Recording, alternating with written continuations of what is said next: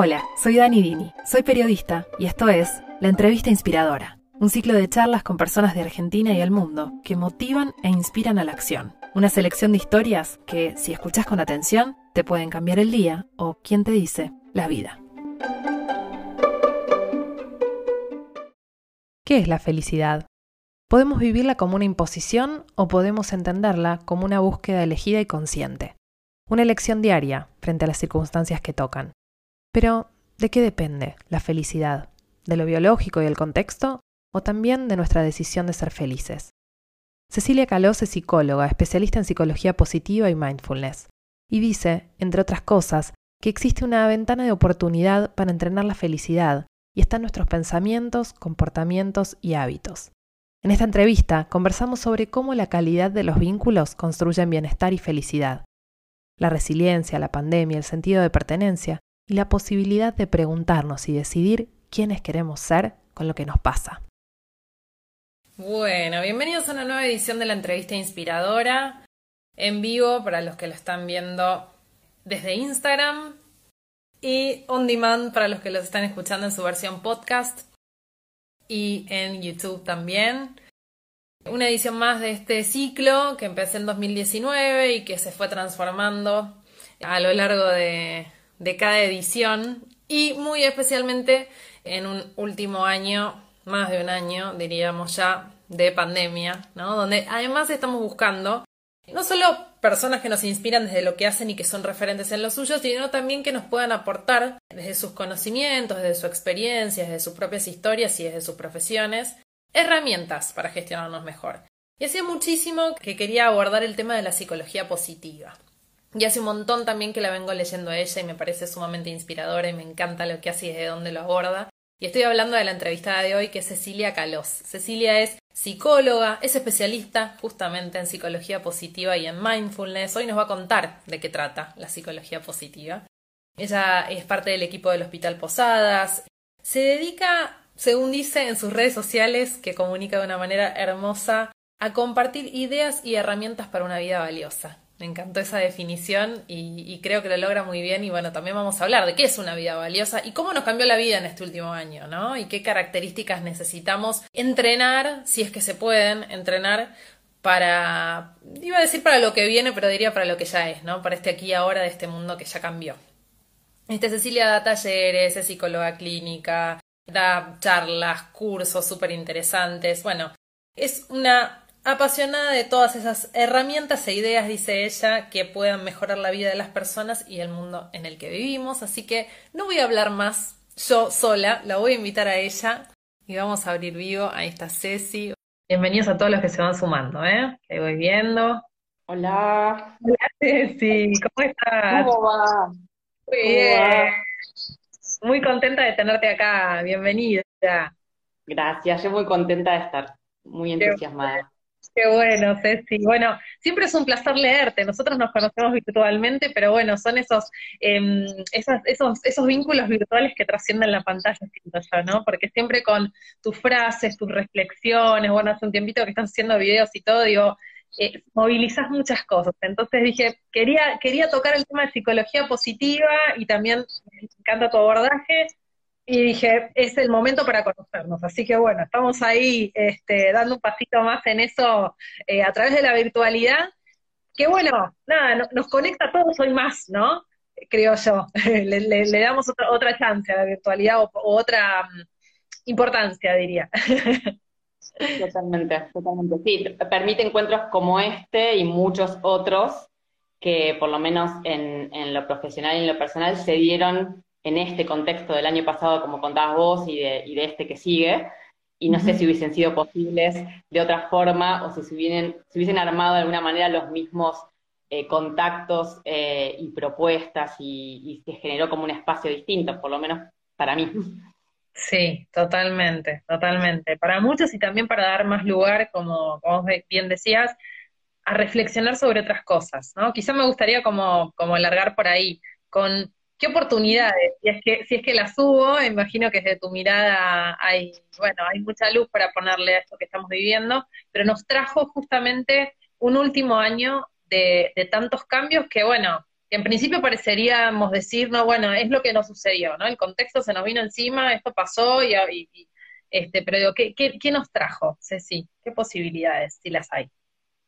Em, lo primero que se me ocurre decir es que, eh, como todas las experiencias de, contextos difíciles y de los, y de los que no lo son, eh, es difícil hacer generalidades, porque creo que esta experiencia les tocó o nos tocó a, cada uno de nosotros de una, manera muy distinta. Y además lo pienso desde un lugar de mucho respeto para aquellos que tal vez esto que estamos pensando, proponiendo, que es pensar las oportunidades que se abren, el crecimiento que es posible, no fue una posibilidad o fue extremadamente difícil encontrárselo. Así que haciendo esa aclaración, em, lo que sí me parece que en principio em, a muchos nos, nos dio lugar como una creatividad que, mm, que, solo sucede en contextos de cierta restricción, de alguna manera la, imposibilidad de movernos hacia otros lugares, la, la, sensación de que no podíamos hacer las cosas de la misma manera, nos permitió generar como nuevos espacios.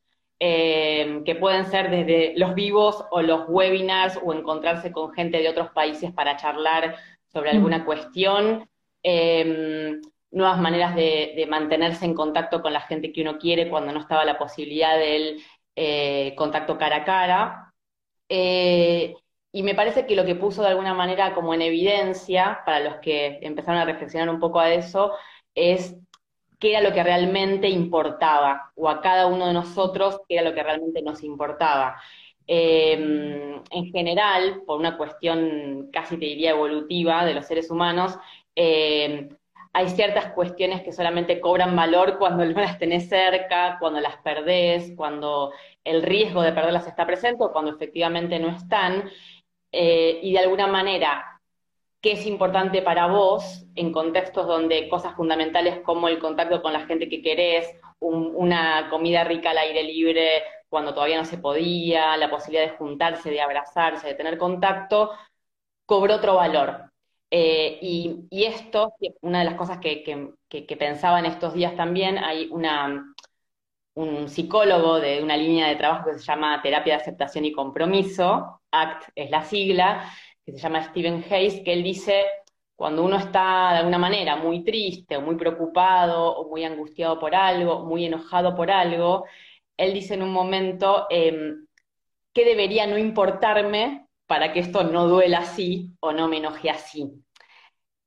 Dando la idea de que cuando una emoción aparece, cuando vos algo te pone muy triste o cuando te pone muy enojado, a muchos de nosotros nos pasó con la pandemia y sus restricciones y sus dificultades, esconde un valor ahí. De alguna manera, esa emoción y lo que te sucede con eso esconde esto que te decía que es qué es lo que realmente me importa, y a veces solamente en esas experiencias de cierta adversidad es cuando esas preguntas se pueden contestar como de otra manera. Wow, Sin duda han aparecido algunas preguntas este, fuertes y entre ellas eh, leía entre algunos de los, de los contenidos que compartías em, que también la pandemia nos trajo, porque ya pasó un montón de tiempo, pero nos trajo este estado que, según esta nota del New York Times que vos citabas y después reflexionabas sobre esto, un estado, un cierto estado de languidez, ¿no? Versus, o sea, una, cosa vinculada a esto de la falta de sentido, a una desvitalización, estamos cansadísimos, a la vez estamos eh, a la vez agotados, bueno, también eh, como emocionalmente nos cuesta todo más, ¿no?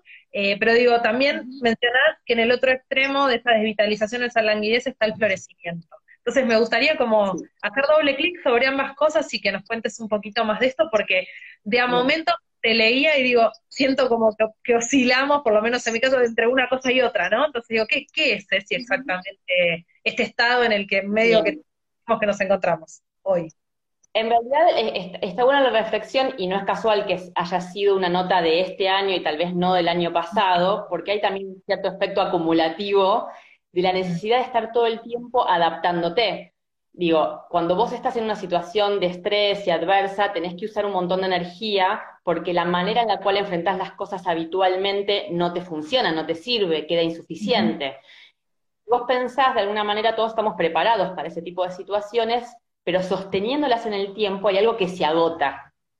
y de alguna manera la languidez es el resultado de haber estado intentando mucho tiempo activarnos y generar nuevas estrategias y funcionar de una manera más eh, acorde a los tiempos que corrían, pero si eso se sostiene una cierta cantidad de tiempo y lo nuevo, lo creativo, lo distinto que tuviste que poner em, a jugar se agota en sí mismo, vuelve a ser rutina, vuelve a perder de alguna manera sentido, aparece esta emoción que se nombraba en esta nota de New York Times, que es la languidez, que es, em, no es la tristeza, no es eh, necesariamente em, la depresión, de hecho ahí ellos decían que era más peligrosa, porque de alguna manera no te das cuenta, seguís funcionando como si fuese con una cuota menor de vitalidad, pero funcionando en sí. Y y con el correr del tiempo perdés la capacidad tal vez de darte cuenta que te está pasando esto, que es una especie de adormecimiento generalizado. Eh, y que lo que perdés es el entusiasmo, cierta vitalidad, cierta energía y cierta conexión con lo que le, con lo que le pasa alrededor a vos y al resto de las personas. Entonces, por un lado, en la, nota lo que hablaban es, bueno, que está del otro lado o si hay algo que podíamos hacer activamente para de alguna manera cambiar ese estado de languidez o transformarlo. Y lo que, y lo que proponían era esta cuestión del florecimiento, en realidad, para los que no conocen de psicología positiva, sería un sinónimo o una palabra que explica mejor lo que entendemos por felicidad. El florecimiento sería como esta, este estado o esta, este tipo de funcionamiento humano en el cual vos estás en tu máximo potencial, donde estás usando eh, todas tus capacidades, donde estás poniendo tus fortalezas en juego, donde tus vínculos, tu trabajo y el resto de las cosas en las que participás están siendo de alguna manera su mejor versión. Entonces, el florecimiento para mí tiene como algo más eh, completo, integral, que la palabra felicidad, que está muy asociada solo a la emocionalidad positiva, que es esta idea de es, una, es un ir hacia, es una tendencia, es un estado a construir, no es un lugar al que llegás, no es un estado de alegría permanente, sino que es siempre hay de alguna manera una forma más de desarrollar y de generar ese florecimiento en vos y en los otros. Y, y, la construcción de alguna manera de ese florecimiento, de esa felicidad, depende de un compromiso activo con si, querés, pequeños gestos y rutinas y cuestiones bastante más ligadas a la rutina que solemos subestimar. ¿no? En general uno piensa la felicidad, la alegría o el crecimiento como si fuese algo que sucede con una intensidad, ¿no? De, de, una vez y para siempre, o ligada a ciertos logros, ciertas metas, ¿no? Cuando tenga cierto trabajo, cuando tenga esta pareja, voy a florecer o a sentirme feliz en los términos más populares, y sin embargo está mucho más ligado a decisiones cotidianas que de saber cuáles son esos hábitos, esas situaciones de alguna manera que, que tenés que modificar, se puede construir y se puede construir activamente. Y aún en contextos de dificultad y adversidad, ¿no? Aún en contextos como este. Wow, de hecho, bueno, era una de mis preguntas disparadoras porque vi un video muy lindo, después lo voy a linkear para que lo vean, que hiciste para el mundo de las ideas, justamente donde la pregunta disparada es, ¿de qué depende la felicidad? Ceci, o sea, cuando hablamos de felicidad, y ahí nos metemos en tu campo ahí de lleno, fuimos como ahí nadando y llegamos acá, ¿de qué depende? Eh, a ver, lo primero que, me parece importante decir es que mm, los estudios de alguna manera más actuales sobre bienestar y felicidad hablan de un modelo multidimensional. ¿Y esto qué quiere decir? Que no hay una vía única de acceso, no hay un único factor, una, una única estrategia que vos puedas eh, implementar y que de alguna manera asegure este estado de florecimiento y de felicidad. O sea, es como si le entraras por varios lugares o varios caminos eh, eh, permitiesen ese estado. Entonces, como ladrillitos de alguna manera que construyen, si querés, el florecimiento y el, y el bienestar. Entonces, ¿cuál sería, eh, ¿cuáles serían esos componentes? El primero es el que más intuitivamente nos viene a la cabeza, que es lo que se llama eh, la vida placentera, en los términos de quienes estudian psicología positiva, que son todas aquellas cosas que te producen emociones positivas una rica comida, mirar un paisaje, em, sobre todo las experiencias ligadas a los sentidos, em, lo que te produce alegría, lo que te produce calma, lo que te produce serenidad, más ligado a una emoción, ¿no? Que de aumentar eh, te permite sentirte mejor. Entonces, ese sentirse mejor, que está en general, es el que se piensa como única vía del bienestar, es solo un elemento, como un ladrillito. Y te diría que si hubiese un orden de prioridad, como estaría como en el primer escalón. Eh, y que es importante saber qué te produce emociones positivas a vos, que puede ser diferente que lo que me produce emoción positiva a mí, y variar de alguna manera la cantidad de experiencias que te proveen esas emociones positivas en la vida cotidiana. Entonces, ese sería el primer elemento. El segundo elemento es lo que se llama vida comprometida o, vida, em, vida comprometida, eh, ¿en qué sentido? Para, para que se entienda. Hay como otro escalón o otro nivel de gratificación que no es el de la, del placer momentáneo de una rica comida, sino el que está ligado a... Perdón, es, la gratificación instantánea, como el gatillador de algo que me da placer y ya, y, quizá, como decís, es medio el sinónimo que tenemos de felicidad, pero empezás a desarmarlo y se empiezan a abrir otras dimensiones, esa es solo una, digo, entonces... Exactamente. Y además, lo que es interesante ahí es que cuando vos te produces alguna emoción positiva, eso tiene una duración y cae, y en general te acostumbras a eso. En general hay un fenómeno que se llama em, habituación hedonista, que justamente estudia esta, esta tendencia que tenemos a acostumbrarnos a dar por sentado cuestiones que tienen que ver con, esta emocionalidad, con lo cual rápidamente pierde el efecto, no se mantiene por sí mismo. ¿sí? Ese es un elemento. El segundo tiene que ver con aquellas actividades que te permiten a vos lograr gratificaciones de otro nivel, que sería eh, aquellas que vos logras poner tus fortalezas en juego, por ejemplo, en el trabajo. Supongamos que a vos te interesa comunicar y te interesa escribir. Cuando vos haces tu rol de periodista, la gratificación que proviene de ahí no es instantánea, sin esfuerzo, sin que vos tengas que desarrollar ciertas habilidades, sin, que tengas que a veces pasar eh, noches buscando un dato y demás. Digo, no es placentero en sí mismo, sin embargo, te produce un estado que también es conocido para muchos que lo deben haber leído, que son los estados de flow. Los estados de flow em, tienen esta característica, algunos lo logran haciendo deporte, otros lo logran a los artistas actuando, pintando, un músico tocando, algunos trabajando de lo que hacemos, tienen esta característica de, de ser una actividad que requiere cierto dominio, requiere que yo conozca cierta habilidad y la ponga en juego, y cierto esfuerzo y cierta relación entre mi habilidad y mi esfuerzo para que no sea algo muy difícil de hacer, muy ansiógeno. O sea, si yo voy a jugar el tenis y soy un desastre, probablemente no pueda extraer una experiencia de flow. Es como entrar en, el fluir, justamente, ¿no? La, versión española de, de, la palabra. Exactamente, exactamente. Entonces, lo que existe en este segundo, en este segundo elemento tiene que ver con encontrar de alguna manera cuáles son tus fortalezas y virtudes, que la psicología positiva, uno de los elementos que estudia es eso, y de qué manera más de lo que haces puede tener que ver con esas habilidades y con esas fortalezas. Entonces sería como una gratificación de segundo orden para nosotros, no tan inmediata, que hay que mantener activa, pero que también produce otras posibilidades de ser feliz que no están ligadas a, los placeres, de alguna manera, ¿no? Eh, y el tercer elemento em, en, las teorías la llaman la vida comprometida, la vida valiosa, la vida con significado, que vos la nombraste antes, que es esto un poco más abstracto, que eh, algunos lo pensamos como el propósito vital, como esto que le da sentido casi a todas las cosas que hacemos, em, mm. que es un poco más, más difícil a veces de dilucidar, ¿no? ¿Qué es lo que hace que mi vida tenga sentido? Para algunas personas será tener una familia, para otras personas será ayudar a los demás, para otra persona tendrá que ver con eh, dejar una huella en el mundo desde la política, no sé, depende de lo que sea. ¿Como algo más de trascendencia? ¿Cómo? Como algo más de trascendencia, algo que esté más allá de mí mismo, a mí misma. Sí.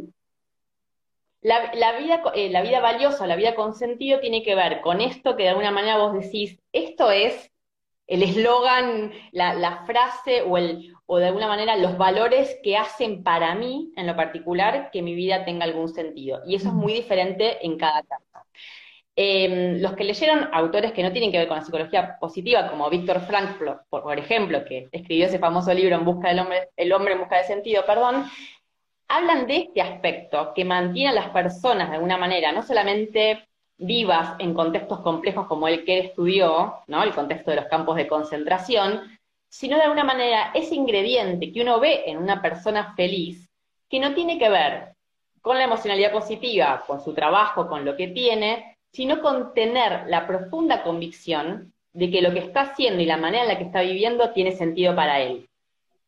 ¿Sí? Entonces es un ingrediente que se trabaja de otra manera, haciéndose preguntas de alguna manera un poco más grandes y construyendo de una manera dinámica, porque a los 20 me puede parecer que tal cosa tiene sentido y a los 30 otra, pero, pero es otro componente que muchas veces falta cuando uno tiene esa sensación de, para, ¿por qué no soy feliz si la estoy pasando bien en general? Falta este componente de sentido em, que a veces no une las partes, ¿no? Como si tuvieses muchas fotitos de vos pasándola bien, pero no está ese hilo conductor que es este relato coherente de esta vida está bien, ¿no? Como la estoy viviendo, o esta vida tiene un sentido para mí, ¿no? Em, los otros dos ingredientes, eh, no me quiero extender mucho porque a lo mejor tenemos otras preguntas, pero te los digo para, para, dar una imagen de, lo que es la búsqueda del florecimiento y la felicidad. El otro componente son los logros, o sea, hay un componente de la felicidad que tiene que ver con lograr metas significativas para vos. ¿no? Recibirse, trabajar, em, tener una relación, lo que sea para vos una meta realmente significativa, eh, ir en búsqueda de, esas, de esos objetivos es importante, ¿no? De alguna manera tiene eh, incidencia en qué tan feliz sos o no. Pero es importante ahí que, los objetivos sean realmente propios, que sean de, tu deseo personal y no em, mandatos o cuestiones culturales que, que no son metas como conscientemente elegidas, ¿no? Esa es la condición para que tengan ese efecto eh, en, el bienestar o la felicidad personal. Y el último componente que no estaba a veces tan puesto en evidencia en los primeros modelos de bienestar y felicidad es el de las relaciones. O sea, hoy se sabe mucho más que en otros momentos que si hay un factor que contribuye al florecimiento y a la felicidad de las personas es la calidad de los vínculos que mantienen con otros. O sea, si tuviésemos que, poner de alguna manera en relevancia un factor por encima de los demás, más allá del modelo integral, las relaciones, la calidad de los vínculos con otras personas es el factor. Con lo cual ahí tenés otra pata para mirar en la vida personal de cada uno em, qué pasa de alguna manera con esa fuente de bienestar y felicidad. O sea, qué tanto me estoy ocupando de construir vínculos con intimidad, con eh, ricos, que se mantengan vivos. Total, no, se me vienen mil preguntas porque de cada uno de los puntos que mencionás, estos, estos cinco eh, distintos, distintas miradas de la búsqueda de la felicidad y el bienestar, como en todos hay, hay algo que nos, nos toca y me preguntaba, eh, en este caso puntual del último, ¿qué pasa con nuestros vínculos en, un, en una situación de aislamiento, de que, de que, pasamos de no podemos salir de casa, ahora sí, ahora medias, ahora las seis de la tarde, ahora no sabemos, ahora otra vez tengo que hacer el décimo Zoom del día, si no te veo por la pantalla no, estoy harta o harto de las pantallas, entonces digo, haciendo doble clic en este último, que, que es tan significativo y que también nos construye, ¿no? Porque somos seres humanos y sociales, entonces es como, termina siendo un pilar de quiénes somos, ¿no? En el reflejo del otro, digo, pero ¿cómo, si gestionamos eso y cómo cultivamos mejor ese pilar tan importante que, como bien decís, nos conduce a una forma de bienestar y de felicidad necesaria en estos tiempos? Mira, eh, claramente el, impacto de no poder eh, a ver, enriquecer los vínculos con, de ciertas maneras, como pueden tener que ver el contacto físico, la mirada, ¿no? el, abrazo, la piel. Hay, cuestiones, de hecho, hay, hubo notas el año pasado hablando de notas que, que, hablaron sobre la pandemia, sobre mm. lo que pasaba con la falta del contacto físico y, la importancia del tacto, ¿no? En, el contacto con, otros seres humanos. Em, y más allá de que eso tiene un impacto, para muchos, eh, por lo que yo por lo menos veo en los pacientes y me pasó en lo personal, la importancia que empezaron a cobrar esas situaciones que antes dábamos por sentadas, ¿no? De un encuentro, de tomar un café, de verte con gente, cuando a lo mejor suspendíamos planes y ahora nos parecerían geniales hacer, eh, empezaron a tener como otro sentido.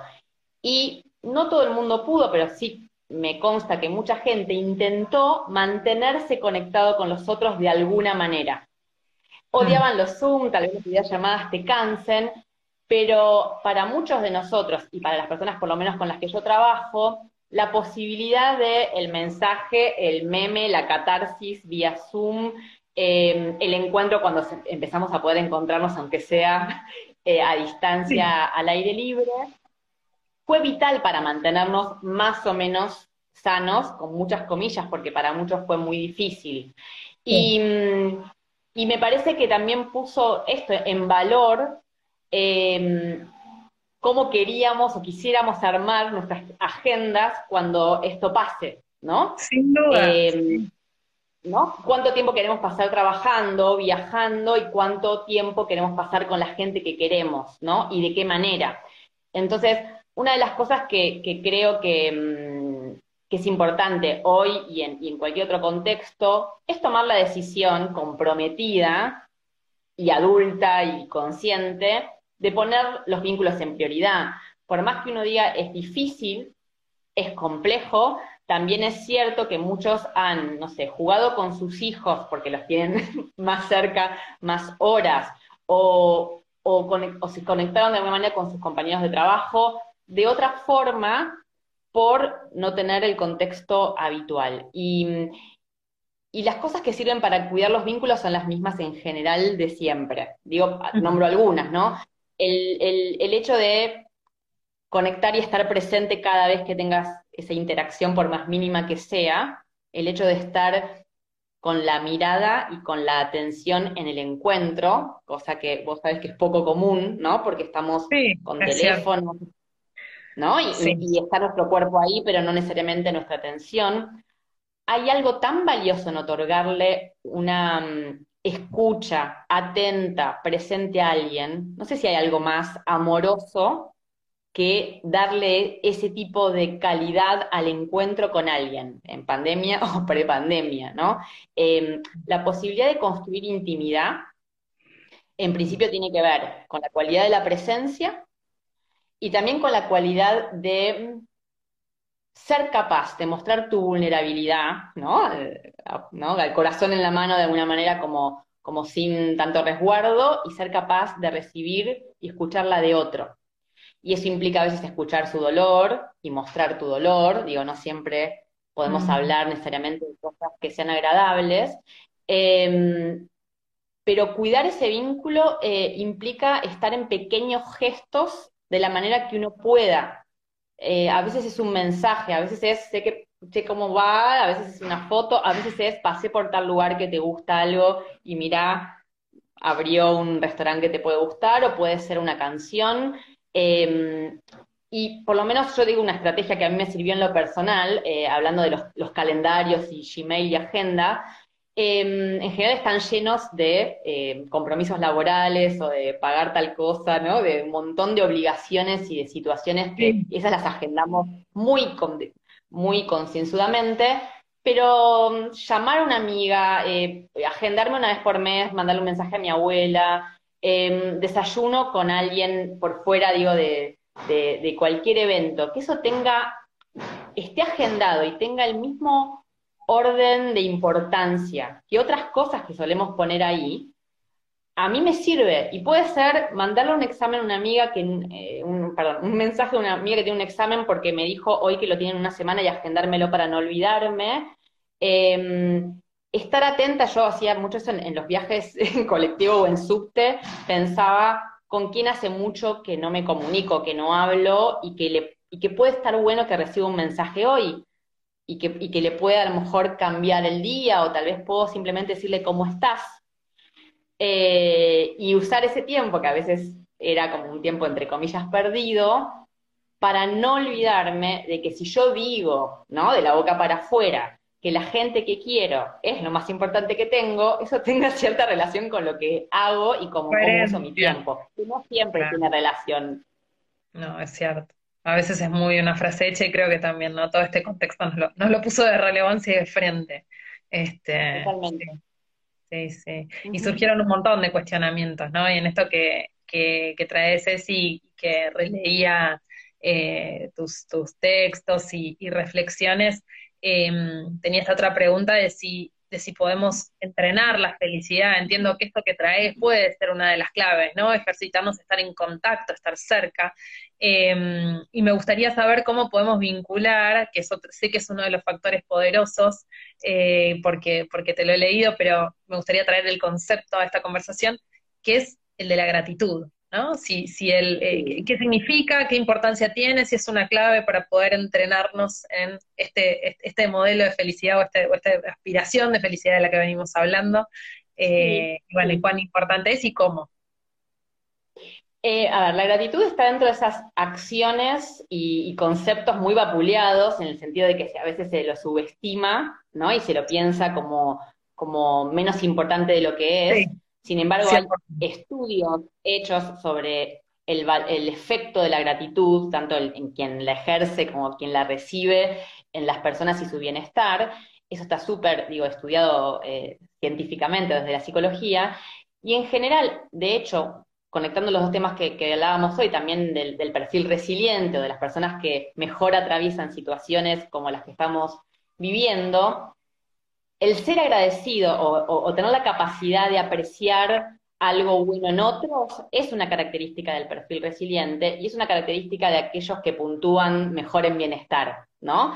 Eh, que tal vez algunos lo tengan más naturalmente que otros, pero quienes uh -huh. no lo tengan, eh, sí es cierto que como cualquier habilidad o como cualquier fortaleza puede ejercitarse. ¿Qué quiere decir? Si yo particularmente me siento una persona más bien pesimista, quejosa, o sea, no alguien que puede apreciar y agradecer lo bueno que tiene en la vida, por lo menos no lo siento como una habilidad natural, lo que puedo hacer es elegir alguna estrategia y algún ejercicio u, hábito para empezar a practicarlo, como un músculo que al principio está medio blandito, ¿no? Y, uno lo, empieza a ejercitar. Entonces, el ejercicio más conocido eh, y uno de los que se estudia como en, grupo control y grupo que hace este ejercicio que yo les voy a contar, es el diario de gratitud, que es eh, el simple ejercicio de al final del día tener alguna libretita o algún lugar donde anotar, es importante escribirlo, no solamente pensarlo, las dos, tres, cuatro, cinco, seis cosas por las que estoy agradecido ese día puntual. ¿sí? Eh, y tiene ciertas características la forma de hacerlo. La idea es que uno vaya eh, tratando de variar lo que pone, porque a veces pasa que vos decís, hoy no tendría nada nuevo que poner, y que si yo digo que me hizo feliz o que agradezco el encuentro con una amiga, que pueda describirlo con cierto detalle. ¿No? Mm. Me agradezco haberme encontrado con una amiga porque cada vez que me encuentro con ella me siento contenta y es tanto lo que nos reímos y disfruto tanto su compañía, ¿no? Como una especie de desarrollo un poco más fuerte, además de poner agradezco haber, haberme encontrado con mi amiga, ¿no? Y, e intentar además empezar con al menos dos o tres cosas y lo que suele pasar, aún en personas que te dicen no tengo nada para poner, en personas que están puntualmente deprimidas, que lo hacen medio a regañadientes porque es una tarea, por ejemplo, terapéutica en el contexto de, de, de un tratamiento, es que uh -huh. al principio ponen una, dos o tres cosas con, con, cierta desconfianza y en general la lista va creciendo gradualmente sin que necesariamente haya pasado nada diferente o nuevo en la vida de esa persona. Y esto es lo que se explica de alguna manera porque en la medida que vos focalizás y empezás a tratar de mirar un poco más qué ibas a escribir a la noche, empezás a ampliar tu mirada y a focalizar en cosas que no hubieses focalizado antes de tener de alguna manera la tarea o el desafío cognitivo de, bueno, a ver qué hay. Y sobre todo claro, cuando van que, pasando el día. Entrenás, entrenás también, eh, bueno, esto, ¿no? El, el, el, cerebro, la parte biológica, a que pueda ver primero lo que, lo que puede responder con gratitud que lo que no. Es, es un poco así, Ceci. Exactamente. Wow. Exactamente. En realidad lo que, lo que vas haciendo es como poniéndole un filtro, un lente, digo, para mm. todos los que eh, hemos tenido, yo, yo también digo, tengo, vengo de esa escuela de una visión crítica y, y, tener mucha capacidad para ver lo que está mal, lo que falta, digo, no, como, como algo que eso sí me, me era más natural, es un desafío entrenar el, la otra parte, que es qué hay nuevo, diferente acá, positivo hoy, o qué puedo estar dando por sentado, porque cuando yo pongo, no sé, supongamos en cualquier día que escribo, dormir en una cama calentita, si yo no hago ese ejercicio, probablemente dé por sentado que dormir en mi casa y no estar en otro lado eh, es algo que voy a tener y que todo el mundo tiene y que no es nada grandilocuente que agradecer. De hecho, si, si, pensamos la gratitud que sentimos muchos de los que pudimos eh, mantenernos sanos el año pasado y este año, la cantidad de, sensación de gratitud y, sensación del valor de la salud que tuvimos cada vez que alguna persona podía estar bien, se puso en evidencia en un contexto en el cual dejamos de dar por sentado que estar sano era la única opción. ¿no? y, que de alguna manera nosotros o el resto de las personas que queremos lo van a estar siempre o vacunarnos, digo, cualquier cosa que haya pasado que de golpe cobra un valor eh, muy distinto en este contexto. Y también cuando mirábamos fotos de viajes o de los encuentros o de los abrazos, nos parecían escenas espectaculares, que agradecemos hoy retrospectivamente porque no las tenemos. Entonces, el ejercicio del diario de gratitud o cualquier otro que mm, elijamos, eh, implica como anticiparse, no tener que tener una situación de restricción y de adversidad para empezar a agradecer eso. Tener de alguna manera una conexión con lo impermanente, lo cambiante y con cierta fragilidad de la vida humana que hace que cuando tenés algo enfrente, hoy está y mañana puede no estar. Entonces, ese, ese mm, ejercicio de, mirada apreciativa, como se le dice, y de mirada de, de gratitud, en la medida que vos lo empezás a hacer, yo lo vengo haciendo hace muchos años, digo, te sale solo después y puedes tener un día negativo y puedes tener un momento complejo y aparece esa otra vocecita y, ese, y esa otra mirada de decir, bueno, esto otro también pasó, ¿no? Pasó esto otro negativo, pero esto, otro también tuve la oportunidad de experimentarlo. Y, y vas ejercitando esa capacidad en general después de manera un poco más natural.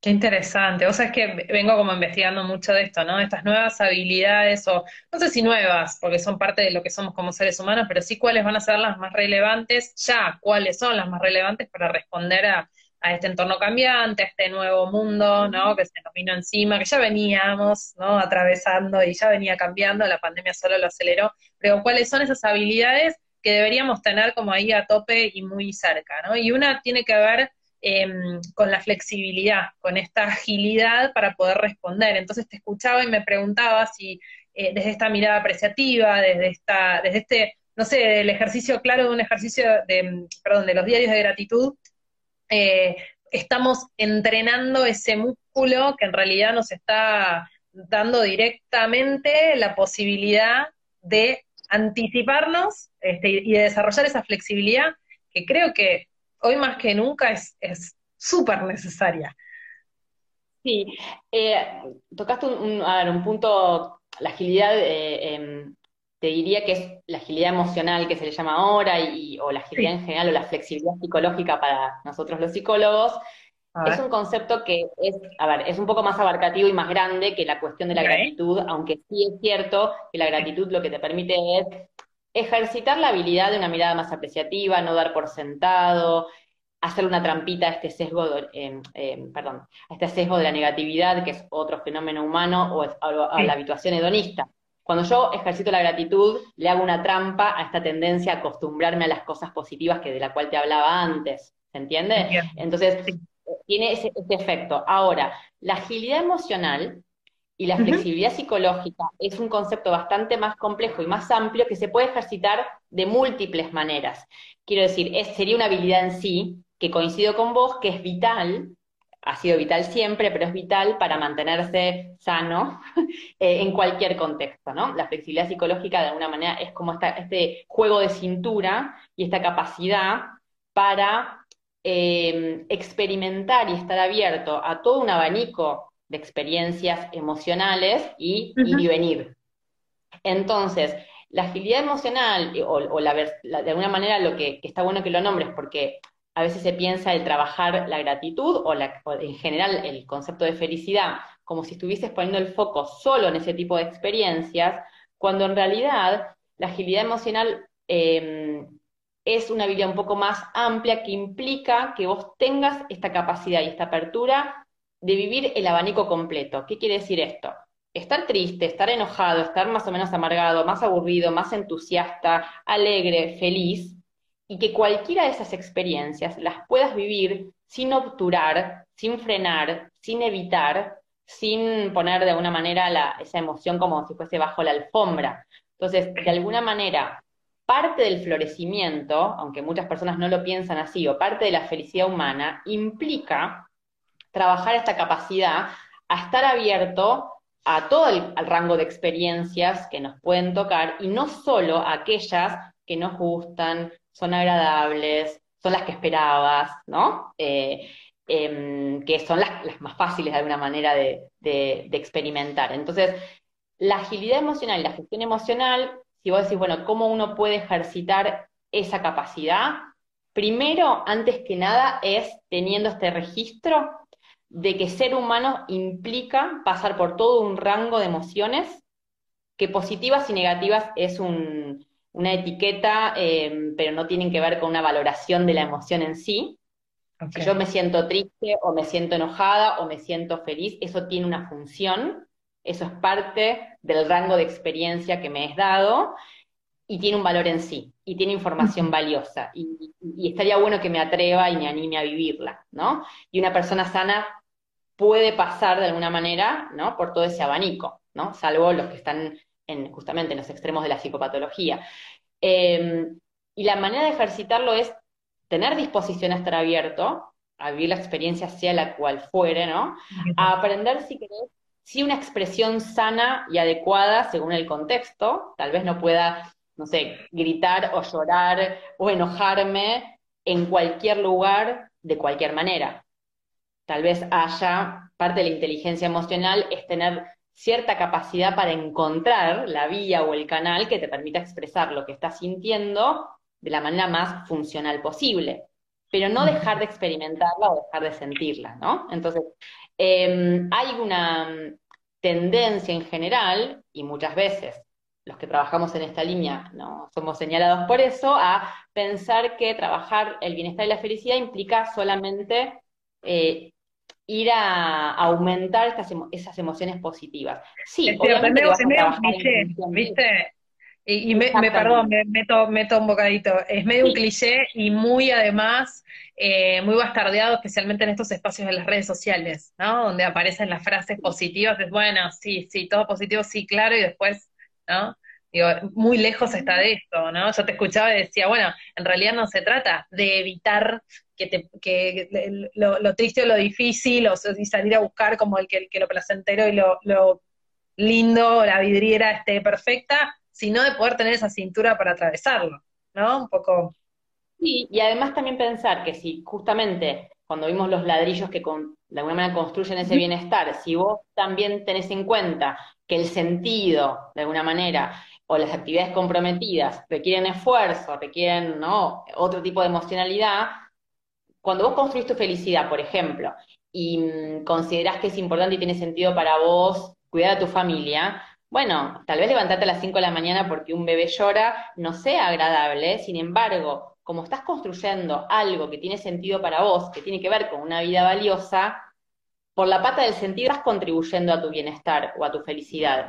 Y todos los que hacemos cosas que nos gustan o que, construimos una vida en esa dirección, sabemos que tiene un costo, sabemos que de alguna manera eh, la tristeza, la frustración, eh, los proyectos que nos salen, las relaciones que no funcionan, son parte de ese camino. Entonces, mm. cuando vos construís una vida floreciente o valiosa, eh, pensar que eso no va a tener tristeza, desilusión y demás, si no es parte, bueno, eso es de alguna manera como un, mito y, algo en general contra lo que nos resistimos bastante, ¿no? queremos que nos quiten la capacidad a veces de sentir ese enojo, esa tristeza y ese dolor, ¿no? Eh, atenúame esto y haceme crecer esto. Y en realidad la apertura es a todo.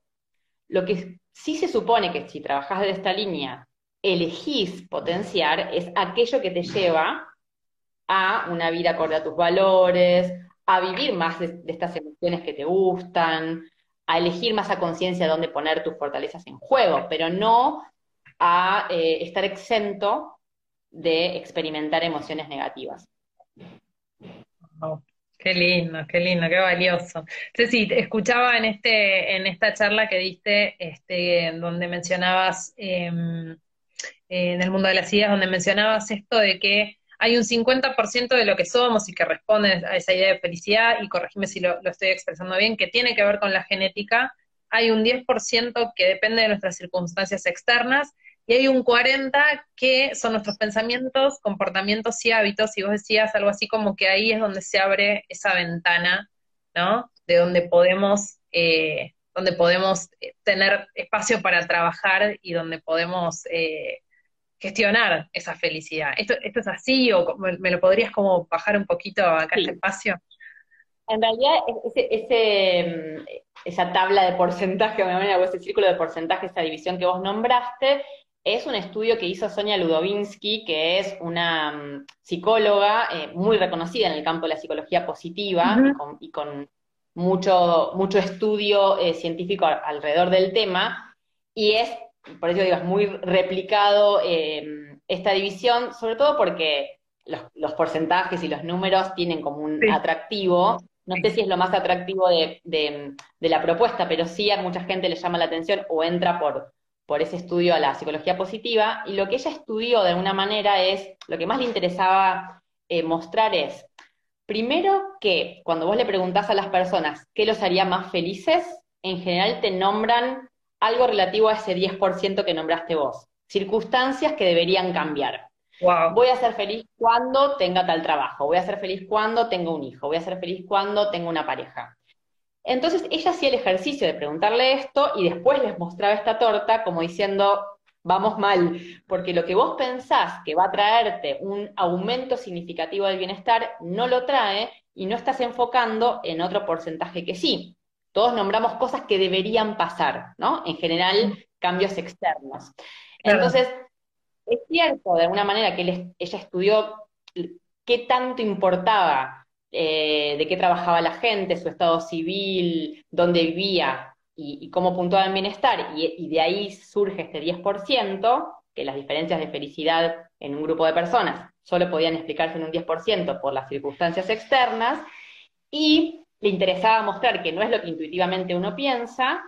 Por otro lado, es cierto que ella también se hicieron estudios en gemelos para ver el papel de la genética en la capacidad de ser felices y del bienestar, y cuando hablan del 50%, justamente lo que dicen es, ojo, no es que no importan los genes, es cierto, y a veces intuitivamente uno lo, lo sabe y lo ve, ¿no? Que parecen que hay a veces familias, personas, amigos o nosotros mismos que tenemos una tendencia a que la alegría, la felicidad no sea más fácil, o a la melancolía, o a la ansiedad, o a la tristeza, y que hay una fuerza ahí eh, compleja. Y, es cierto, digo, que tiene, un, que tiene un valor, pero lo que ella dijo es, les doy estos datos y lo que no estamos enfocando es que hay un 40% que depende de la acción deliberada, dice ella.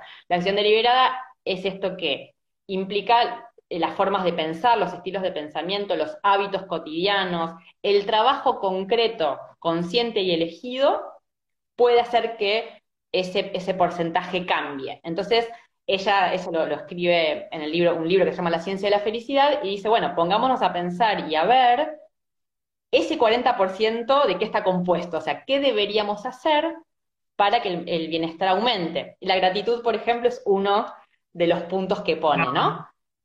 De los que propone. Em, el contacto con otros o el enriquecer los vínculos es el otro, otro de los puntos que pone. Ocuparse del cuerpo, del cuerpo en el sentido de la actividad física y el bienestar, es otro de los pilares que pone. Em, y, así, hay varios, digo, hay, hay, varias estrategias que uno puede usar, pero de alguna manera em, lo que ella quiso poner en evidencia y los que trabajamos en esta línea queremos transmitir es esta idea de, como decís, de agencia personal eh, y la capacidad que tenés, que más allá como te haya tocado la repartija de genes, o cuál sea tu situación vital externa, tenés toda una posibilidad de desarrollar aquellas habilidades que se supone hoy componen, no es un perfil feliz, pero supongamos que cuando vos estudiás a las personas felices tienen una serie de características o de habilidades más o menos desarrolladas, ¿no? Vínculos de calidad, eh, un, estilo, un estilo más de pensamiento optimista, que es otro gran componente. En general, em, son proactivos, son personas que tienen esta capacidad como de, tener una autoestima y una autonomía importante. Em, también em, la posibilidad de el cuidado del cuerpo en el sentido de esto que, algunas personas lo tienen claro y otras no, que es que la actividad física, la manera en la que te alimentás, es un, tema a tener en cuenta, no da lo mismo cualquier cosa que hagas en ese punto, em, pero sobre todo también el trabajo en cómo pensás, el filtro con el que lees la realidad, la manera en la que organizás esta experiencia externa, ¿no? Entonces, hay varios puntos en los cuales se puede trabajar. Lo, que vos dijiste de la gratitud es una gran vía o una gran habilidad. No es la única. Eh, la agilidad emocional, aunque es más nueva con los desarrollos, sí me parece un punto, porque incluye esta capacidad de qué haces con estas emociones no agradables o negativas, cómo gestionas el estrés, cómo gestionas el dolor, si es que hay alguna manera de gestionarlo, ¿sí? Y esto también incluye el trabajo para una vida más plena. Adversidades vas a tener, dolores vas a tener, eso es parte de la experiencia humana. de alguna manera te deja mejor preparado para ese tipo de situaciones, ¿sí? Wow, sí, sí, sí. No, es, hermoso escucharte y, esto, ¿no? Como que nos abre una dimensión enorme frente a, bueno, esto, a, esto que, también nos interpela a todos, ¿no? Frente a un mismo suceso, un mismo hecho, unas mismas circunstancias que, por supuesto, bueno, tal como vos decías al comienzo de esta conversación, digo, eh, no a todos nos ha pegado por igual, pero sí a todos nos impactó de algún modo y marcó este antes y después eh, a, nuestra civilización, diría yo. Entonces el punto es, bueno, ¿qué haces con eso? Sí, sí depende de nosotros, ¿no? Digo, ahí, ahí es donde la, manera en la que elegís reaccionar frente a, esto sí es una elección, que es muy también de, de Frankel, ¿no? El, ese punto, y, y, me lleva como a traerte el último gran concepto que me gustaría como poner sobre la mesa en estos minutitos que nos quedan, eh, que es el de la resiliencia, que está tan escuchada, viste, linkeada como el reinventar, no sé, no sé qué, pero digo esto de la resiliencia y la pregunta es si, si en esta misma línea eh, todos tenemos la posibilidad de ser resilientes, si es algo que viene con nosotros por ser seres humanos, si se entrena, si se entrena en, el medio del caos o si, o si lo podemos, nos podemos anticipar. Eh, ¿Qué nos dirías sobre este concepto tan escuchado, especialmente en el último año, Teti? Sí, en, realidad lo primero que para mí es importante como destacar es esta idea de que no es justamente una, habilidad o una capacidad fija e innata, esto que vos decís, ¿no? Hay gente que nace especialmente iluminada y que tiene esta capacidad, con lo cual o te tocó o no te tocó en la repartija. Em, esto no es así. La, la, resiliencia es un concepto dinámico eh, esto quiere decir que incluso una misma persona puede haber sido resiliente en una situación adversa en la infancia y no serlo en la adultez o al revés. No es una cualidad que adquirís e incorporás de una vez y para siempre. Em, pero sí es cierto que hay ciertas habilidades o ciertas capacidades, esto del, del perfil resiliente, es cierto que existe cuando uno estudia qué pasó con este grupo de personas ante un mismo hecho que salió de alguna manera mejor parado, que pudo crecer a partir de la experiencia, que salió con menor daño, hay una serie de características que en la misma línea de lo que hablábamos con la felicidad, uno puede decir, ok, estas son habilidades, son recursos que se observan en este perfil, ¿cuál de estos de alguna manera yo tengo más entrenado, más eh, a mano y cuál voy a desarrollar? Antes, durante o después de un momento resiliente. Esto que vos decías, si se puede entrenar antes, en realidad, justamente, eh, esto desde la filosofía de alguna manera se venía trabajando esta idea de, bueno, uno se prepara, eh, prepara las armas o prepara los recursos previo a la batalla, ¿no? La adversidad va a venir, eso lo das por sentado, con lo cual te puede encontrar con más o menos herramientas para enfrentarlo. Y los momentos en los cuales son más calmos y que son más relajados, muchos trabajamos en pos de que eso nos encuentre mejor en sí mismo, digo, lo trabajamos como habilidad, Y después es cierto que a veces medio como a los golpes, en las situaciones adversas, sacamos músculo porque ahí es cuando tenemos que remar necesariamente, ¿no? Y es una decisión eh, y un estilo y una actitud que vos entres en una situación adversa con la idea de, ok, ¿quién puedo ser yo? Eso lo dice Peter Flack, ¿quién puedo ser yo en esta situación? ¿O cuál es la mejor manera de atravesar esto que sucede, más que qué desastre o por qué está pasando, ¿no? En esta situación concretamente, ¿quién voy a ser? En la pandemia, en el duelo que esté pasando o en, en esta situación, y quién quiero ser a la salida de esto, ¿no? Si, es que tengo alguna idea de cómo quiero que esto me transforme. Em, hay varias cosas que uno puede hacer en esa dirección. Em, la primera, en realidad, es esto que, em, otro autor de la psicología positiva, Tal Ben Shahar, dice, que va en la línea de la agilidad emocional, que es Primero es, darnos cuenta que hay que otorgarnos el permiso para ser humanos, dice él, con esta idea de la capacidad para vivir todo el abanico de emociones que tengamos en un contexto como este. Que las emociones sean cambiantes, intensas, que no sea fácil mantenerse de una manera estable, es lo que sucede en una situación así, y lo que genera mayor sufrimiento es el juicio, la idea o el relato de que no debería estar pasando. Quiero decir, que no debería estar triste o enojado o angustiado porque pasó mucho tiempo, porque yo no soy así o porque la gente fuerte no, no experimenta estas cuestiones. Entonces, el permiso para ser humanos implica, antes que nada, tener un, un profundo sentimiento de autocompasión y de compasión hacia los otros, de que la situación es difícil, y que hay sufrimiento y que hay dolor y que hay un montón de situaciones que elegiríamos no pasar, ¿no? Que no las elegiríamos de alguna manera atravesar. Ahora, una vez que están sucediendo, que yo sienta lo que tenga que sentir, es algo a veces a habilitarse. Y en general, lo que yo observo es que individualmente, culturalmente, en algunas familias más, en algunas culturas más, en algunas personas más,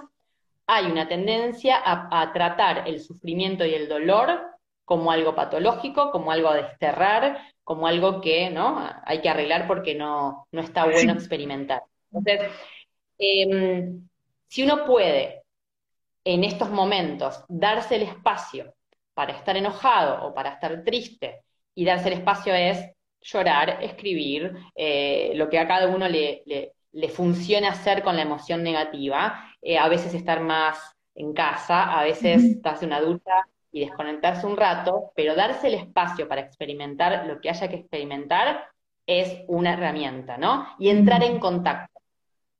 Una habilidad o la habilidad central del perfil resiliente es el autoconocimiento. O sea, las personas resilientes entran en contacto y tienen una clara capacidad, de alguna manera, para em, saber cómo estoy, qué siento, qué quiero, ¿no? qué necesito y, hacen un ejercicio del autoconocimiento.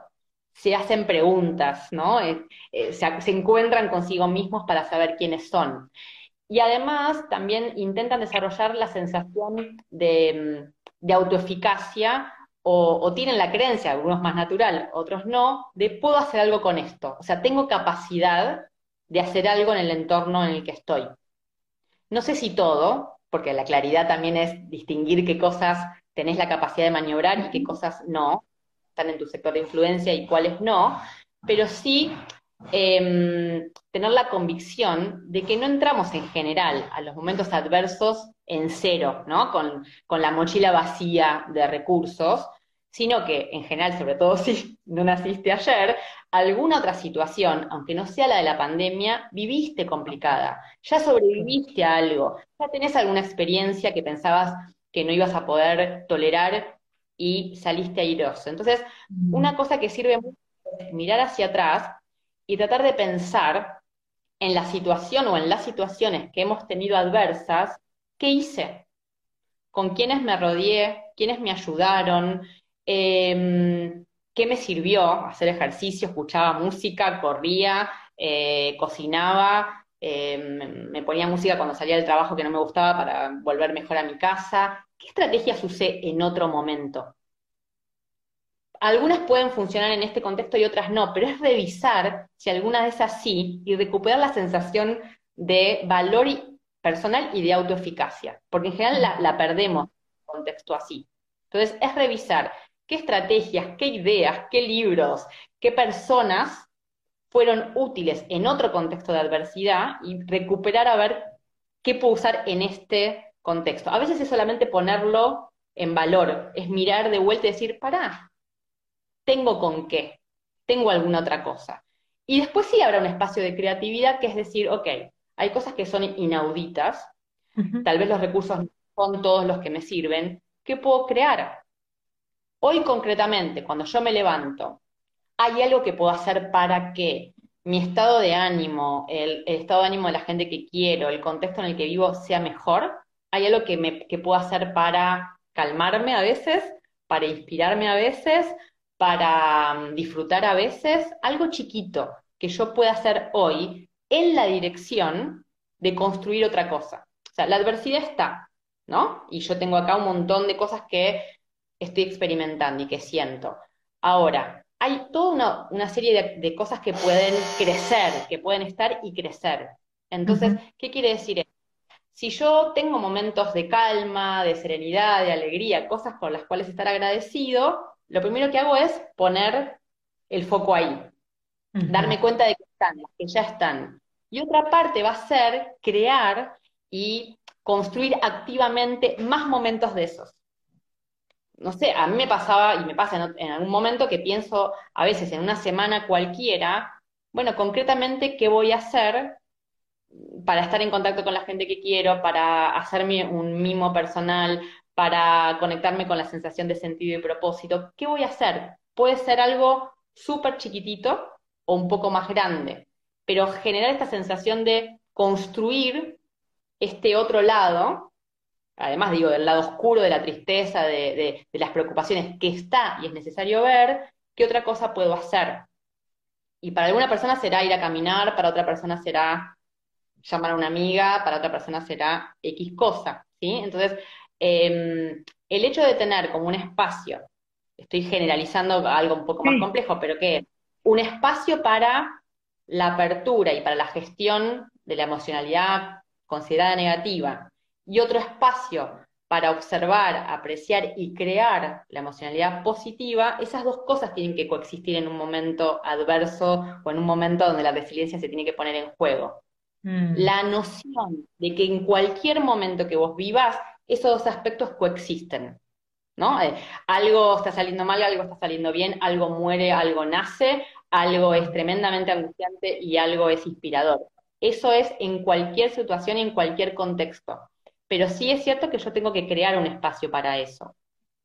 Qué lindo, Ceci, me emociona mucho escucharte, me encanta, porque atravesamos como, ¿no? Desde, desde la idea de la felicidad que muchas veces en esto, ¿no? Especialmente te decía como en las redes y en, las cosas a las que estamos muy expuestos, se convierte medio en un cliché, digo, atravesarlo, meternos de lleno y a tomar cuál es nuestra responsabilidad en eso, con nosotros mismos y, con, con los demás, ¿no? Y creo que nos diste un montón de herramientas, un montón de claves y un montón de puertas y ventanas como para, para repensarnos y para tomar acción. Eso es enorme, enorme y estoy muy agradecida y leo un montón de comentarios hermosos, así que eh, gracias inmensas. Solo querría cerrar con una última cosa y es preguntarte, vos sos una, una, gran lectora y estudiosa y bueno, y, siempre estás como trayendo frases como eh, que también que abren mundos. Me preguntaba si tenés alguna que te acuerdes ahora que, resuene mucho en vos o que, o que nos quieras regalar.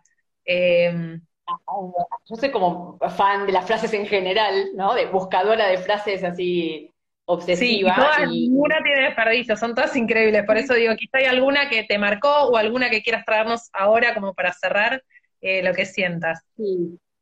Em, bueno, hay una que tiene que ver con, el tema de la resiliencia, que, es muy conocida, pero tal vez haya alguien que no la conozca, que es esta frase que dice eh, de Hemingway, que dice, el mundo nos rompe a todos y luego unos o algunos se hacen más fuertes por las partes rotas o en las partes rotas.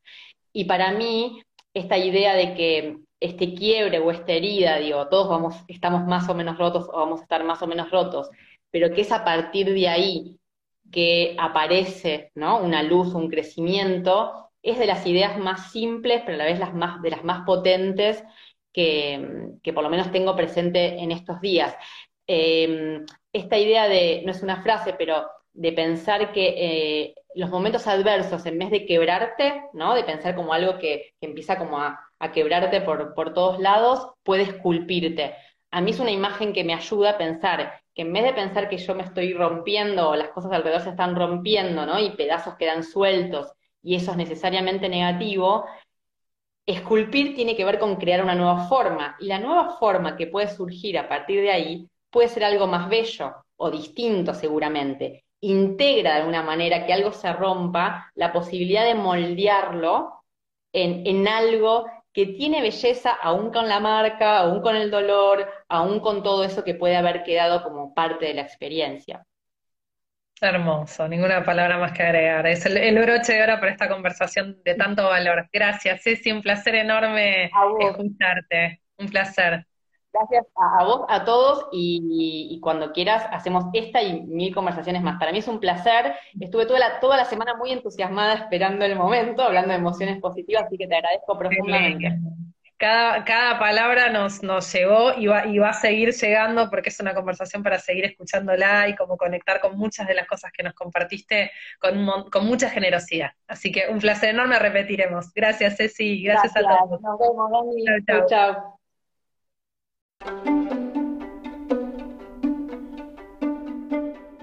Este fue un nuevo episodio de La entrevista inspiradora. Mi nombre es Dani Dini y será hasta la próxima historia.